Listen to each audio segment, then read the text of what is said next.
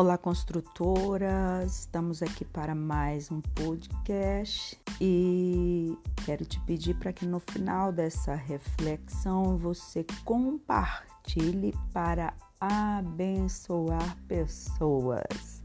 Não esqueça de deixar seu comentário.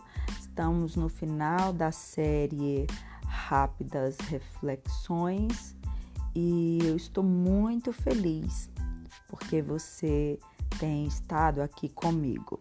Vamos lá? Com a vida de José, nós aprendemos que somente o final da obra revela o sentido geral dela. Entendemos que existem coisas que, isoladamente, são negativas, mas que, no geral, elas têm um significado positivo. As peças colocadas lado a lado formam um quadrado.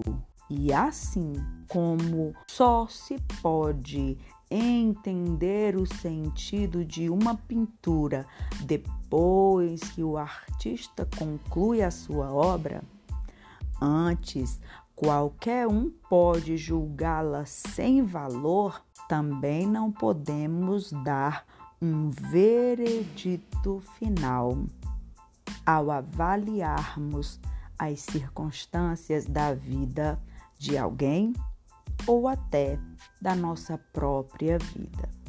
Sua vida hoje talvez esteja em um processo como a vida de José um dia esteve.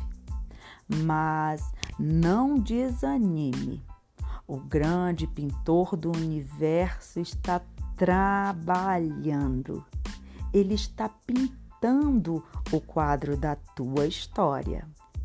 Lembre-se que no final de tudo, todas as coisas colaboram para o bem daqueles que amam a Deus, daqueles que são chamados para viver um propósito que o próprio Deus idealizou. Que Deus te abençoe. Não esqueça de compartilhar para abençoar pessoas. Até a próxima. Tchau.